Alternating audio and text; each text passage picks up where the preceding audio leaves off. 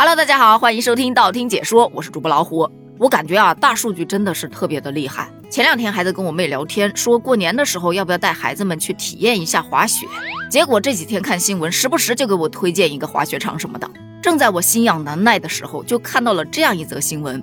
就在前两天，江苏徐州有一位刘女士，她第一次去滑雪，花了九十九块钱买的票，还特意去租了很多的防护器具。滑到第四趟的时候，没想到一不小心摔倒了，立刻就疼到不能动啊！朋友和工作人员最终是用担架把他抬出去的，还帮忙把他背下楼梯，到医院去做核磁共振呐，做各种检查呀，花了差不多五百零二块钱。医生说啊，他没有骨折，就是膝盖的半月板受伤，韧带也拉伤了，需要休养一个多月。所以他在线呼吁大家滑雪的时候一定要注意安全呐！万万没想到，这个新闻引发了很多网友的共鸣。他们说，滑雪的尽头大部分是骨科。有说他第一次去的时候摔了五跤，有个阿姨的滑雪板还飞过来，精准的砸到他脸上，脸都砸麻了，嘴皮子都破了，一个多月说不了话呀。还有的小伙伴分享说。我滑的是没有什么问题的，但你架不住别人从后面拖着你一块摔呀！哎呀，这不就是我吗？新年滑雪的门票是朋友出的，结果滑了第一趟胳膊就摔折了，花了一千多，养了快一年了。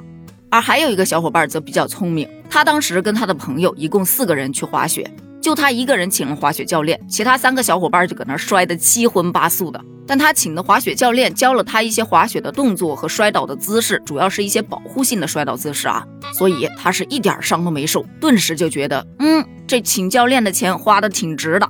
于是他就分享了一下这些初入滑雪圈滑雪的正确滑雪姿势。首先就是热身动作一定要做充分了，因为充分的热身可以使你的血流啊、肌肉的含氧量增加，会帮助你的身体尽快的适应接下来的运动。主要的部位是肩。膝、踝关节、腕关节以及大小腿的肌肉的拉伸。其次，不是说热身好了就完全没问题了，你还得去判断一下你的身体机能。滑雪运动要遵循量力而行、循序渐进的原则。像年龄比较大的、心肺功能比较差的、体力耐力不足的人群，那真的是要额外的注意了。其三，防护工作一定要做好，要带好保护用具，比方说头盔呀。还有针对性的带一些护甲呀、护臀、护膝、护腕等护具。另外，滑雪是体能消耗很大的一个项目，所以在前一天你一定要休息好。如果你休息不好，就会导致你的生理功能和运动能力相对下降。同时还要及时补充能量。如果说你长时间的滑雪，最好多备一点吃的东西，不建议饿着肚子滑啊，容易腿软。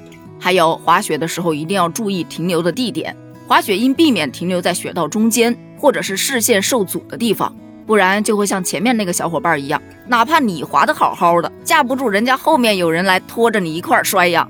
所以说，如果你要在雪道上行走或者是停留，请务必靠边，避免自己受到伤害的同时，也保证不对他人造成伤害。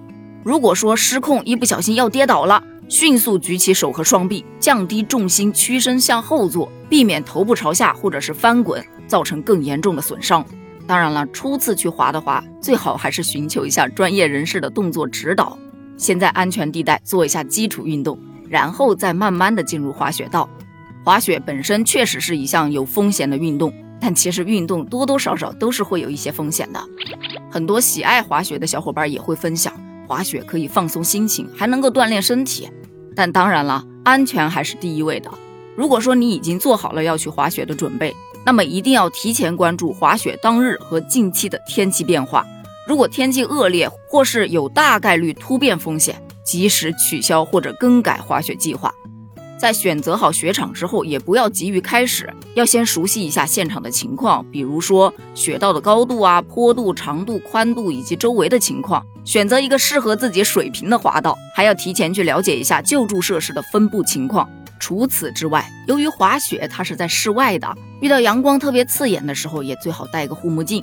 当然，如果不想晒黑的话，像防晒霜啊这些东西也是可以准备一下的。谁都不想白着去，黑着回来嘛。如果选择的是室内的滑雪场，就当我没说，安全无小事。运动的时候也一定要学会保护自己。好了，今天的节目内容就分享到这里了。你有没有尝试过滑雪呢？听说滑雪可以锻炼人的胆量，你会去尝试吗？咱们评论区见。拜拜。